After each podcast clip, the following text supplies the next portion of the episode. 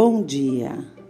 O nosso próximo capítulo será o capítulo 12 do livro Saúde e seus Cuidados.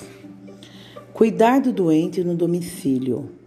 Um maravilhoso capítulo que vai falar para nós o que é necessário, os cuidados que devemos ter no seu trabalho e quais as tarefas do dia a dia no cuidado em domicílio.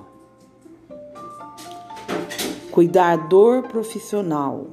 O meu cuidador profissional, ele pode ser tanto de criança como de um idoso, como de um paciente que acabou de fazer uma cirurgia e está acamado e está precisando fazer o que? Um cuidado especial. E como que eu posso ter um cuidado especial? Eu tenho que ter uma preparação física, eu tenho que ter uma preparação psicológica nesse meu cuidado, uma preparação técnica.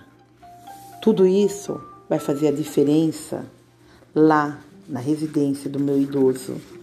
Tudo isso vai fazer a diferença de como eu posso melhorar o meu trabalho com coisas positivas, com condutas positivas lá na casa do meu idoso.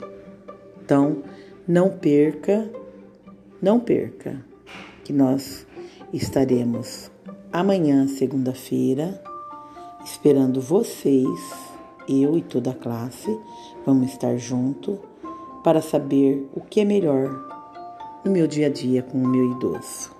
Um grande abraço para vocês todos.